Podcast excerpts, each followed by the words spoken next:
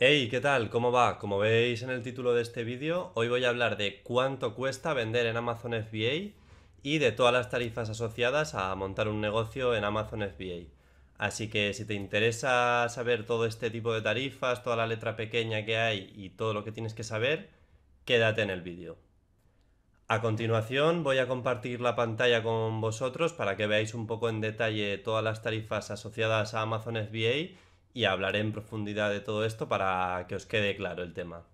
Vamos al lío. Bueno, ya estoy por aquí compartiendo pantalla, como veis. Eh, antes de empezar a hablar directamente de las tarifas, quiero hacer una aclaración y una pequeña introducción. En Amazon, al vender en Amazon, las tarifas se dividen como en dos puntos, que son los siguientes. Primer punto, las tarifas por vender en Amazon normal y el segundo punto, tarifas por vender en Amazon FBA o utilizar logística de Amazon. Entonces, esa es una aclaración para que tengáis un poco claro el tema, que es que te cobran tarifas por ser vendedor de Amazon normal y por utilizar FBA o logística de Amazon. Entonces, vamos a empezar primero con las tarifas por vender en Amazon normal. Bueno, para vender en Amazon evidentemente necesitas una cuenta de vendedor. Existen dos tipos de cuentas de vendedor, la cuenta de vendedor individual y la cuenta de vendedor profesional.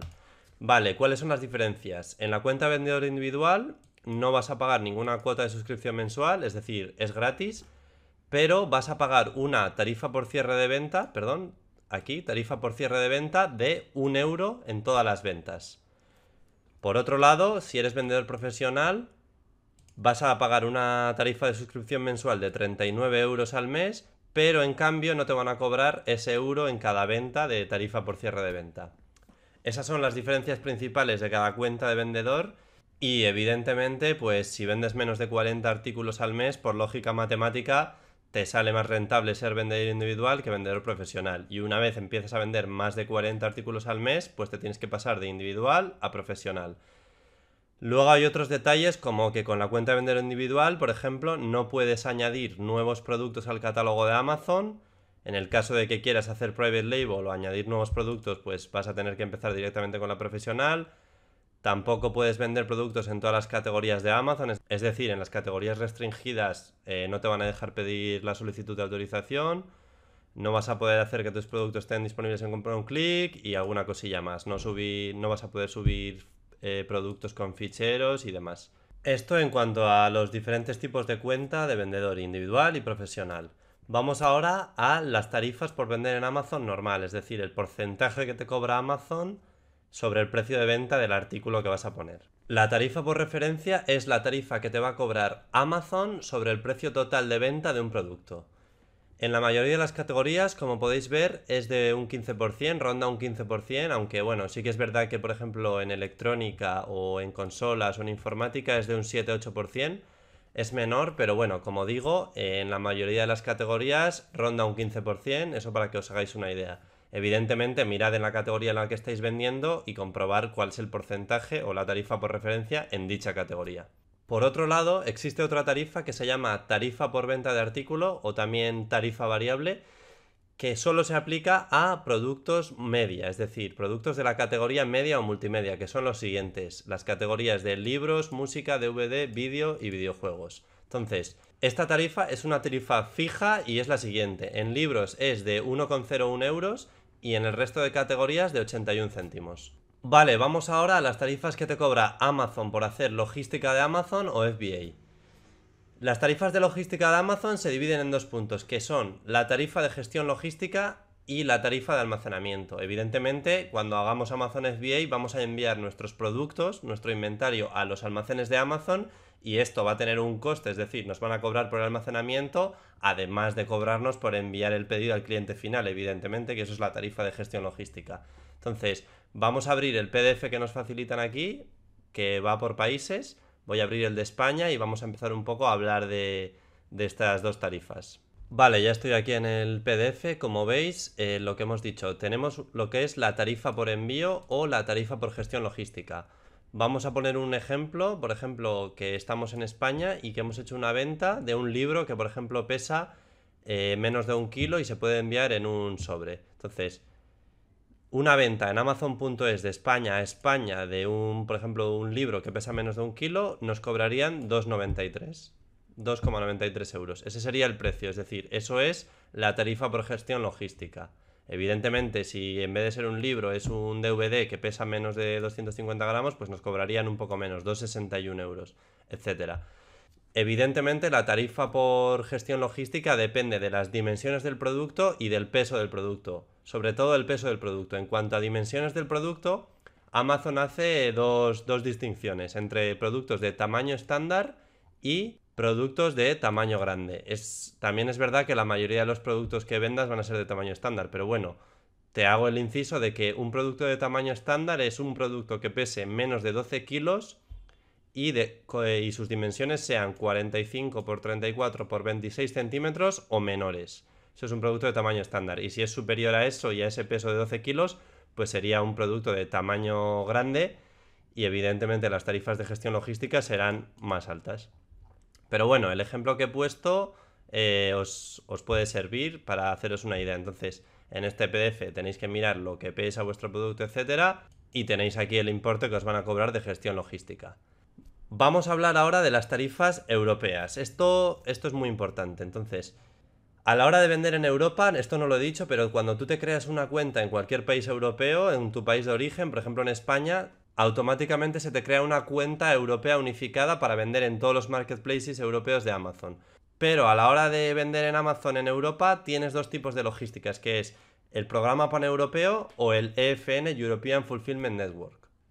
Entonces, ¿cuáles son las diferencias entre el programa paneuropeo y el programa EFN o European Fulfillment Network? Vale, el programa paneuropeo se basa en dejar que tu inventario esté almacenado en otros países europeos de Amazon, en los almacenes de Amazon europeos, es decir, en Reino Unido, en Alemania, etcétera, y así el producto esté más cerca de tu cliente y Amazon pueda enviarlo al cliente final de una manera más rápida. Ojo, esto tiene una pequeña trampa o un pequeño punto que tienes que tener en cuenta, que es que desde el primer punto en el que tú almacenas productos en cualquier almacén europeo de Amazon, ya sea en Reino Unido, en Alemania, Francia, etc., estás obligado a estar registrado a efectos de IVA en cada país en el que almacenes inventario. Entonces, entonces, Amazon va a almacenar tu inventario en todos estos diferentes países europeos y tú te vas a tener que registrar efectos de IVA en cada país, lo cual es mucho jaleo si no vendes tanto. Por ejemplo, para registrarte a efectos de IVA en cada país tienes que pagar, por ejemplo, 500 euros para registrarte el IVA, luego vas a tener que hacer las declaraciones trimestrales en cada país de IVA, etcétera. Entonces, eso puede suponer un coste muy alto, es decir, que toda la contabilidad y fiscalidad de cada país europeo, los registros de IVA, las declaraciones trimestrales, etcétera, te supongan un coste mayor a lo que realmente obtengas tú, a los beneficios que obtengas de tus ventas europeas. Entonces, mucho ojo con eso. Dicho eso, si vendes poco o estás empezando, si vendes poco a Europa, es mucho mejor empezar por el programa EFN, European Fulfillment Network, y si ves que empiezas a vender mucho en ciertos países, pues ya pensar en dar el cambio al programa paneuropeo de Amazon. ¿Cómo funciona el programa EFN o European Fulfillment Network? Pues esto funciona simplemente que tú envías tu inventario a tu país de origen, por ejemplo en España, y cualquier venta que se realice a un país europeo, ya sea Francia, Reino Unido, etcétera, lo que harán va a ser enviar ese inventario al cliente final desde el centro logístico de España. Entonces no tendrás que estar registrado a efectos de IVA en ningún país y te cobrarán unas tarifas diferentes a las del programa paneuropeo. Como digo, con el programa paneuropeo te cobran las tarifas del país de origen y con el programa EFN te cobrarán un poquito más para hacer los envíos internacionales desde España a Europa.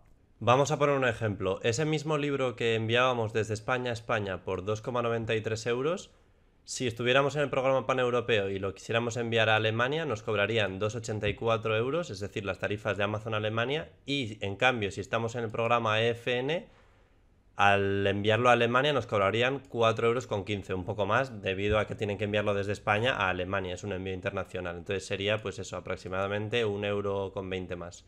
Vamos ahora con la tarifa de almacenamiento mensual que te cobra Amazon. Evidentemente vas a enviar tú tus productos a los almacenes de Amazon y eso va a suponer un coste para ti. ¿Cuál es el coste? El coste es el siguiente. De enero a septiembre te van a cobrar 26 euros por metro cúbico y de octubre a diciembre 36 euros por metro cúbico. Vale, ahora me dirás, ¿cómo interpreto esto? ¿Cómo calculo cosas? Vale, vamos a poner un ejemplo. Un libro de dimensiones 25 por 15 por 2 centímetros, vamos a calcular lo que ocupa el volumen y, te vamos, y voy a poner un ejemplo. Entonces, con el ejemplo que he comentado antes, un libro de 25 por 15 por 2 centímetros ocuparía 750 centímetros cúbicos. Lo pasamos a metros cúbicos, esos son 0,00075 metros cúbicos. Por 26 euros por metro cúbico que nos cobran al mes, pues sale la siguiente cifra, que es 0,0195, o sea, 0,02 euros, es decir, 2 céntimos. Para que os hagáis una idea, un libro de tamaño medio nos cobrarían 2 céntimos al mes. Entonces, evidentemente, si es un producto de la categoría de juguetes, que es de mayor dimensión, pues igual nos cobrarían 10, 20 céntimos al mes. Y si es un producto más pequeño, por ejemplo, un CD o un DVD, pues igual nos cobrarían, en vez de 2 céntimos, medio céntimo al mes. Entonces, con esto te haces una idea. Por ejemplo, oye, ¿cuánto me cobrarían por tener 2.500 libros almacenados en el almacén de Amazon? Pues 2.500 por 0,02, 50 euros al mes aproximadamente. Estos son las tarifas de almacenamiento mensuales de Amazon. Dicho esto, ojo a lo siguiente que voy a decir, mucho cuidado con esto. Aquí donde pone más información sobre la tarifa mensual y por almacenamiento prolongado. Uy, ¿qué es esto? Clicamos aquí y leemos lo siguiente. Almacenamiento prolongado o tarifa por almacenamiento prolongado.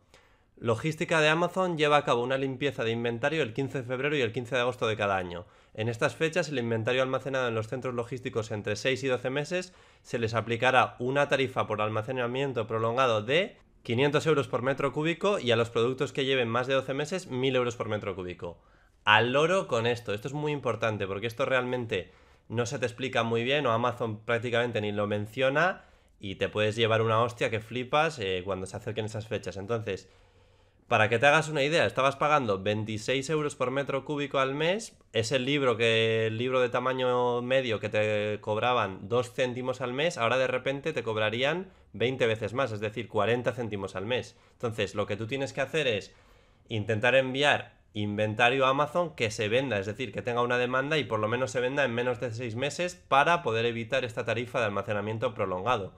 Porque imagínate que envías 5.000 libros o 5.000 unidades de varias cosas y de repente 1.000 unidades no se venden y te cobran la tarifa por almacenamiento prolongado, pues igual tienes que pagar cientos o miles de euros para seguir manteniendo ese inventario o retirarlo, etcétera. Entonces, mucho cuidado con esto, tarifa de almacenamiento prolongado. Tienes que entenderla bien y jugar con ella. Bueno, y ya por último voy a hablar de otros servicios de logística de Amazon, otras tarifas existentes. Aquí las más importantes son las de retirada y las de eliminación. Evidentemente, si envías inventario a los centros logísticos de Amazon, tienes la opción de retirarlo. El precio es 0,25 artículos de tamaño estándar y 0,50 los de tamaño grande. Y luego también puedes destruirlos o eliminarlos, que te cobrarían 0,10. Eh, todo el tema este de servicios de etiquetado, empaquetado, envoltorio de burbujas, etcétera, eh, es mucho mejor que los hagas tú porque te ahorras mucho dinero y realmente Amazon te está cobrando muchísimo más de lo que cuesta. Para que os hagáis una idea, por ejemplo, el servicio de etiquetado vale 0,15 euros, 15 céntimos por unidad.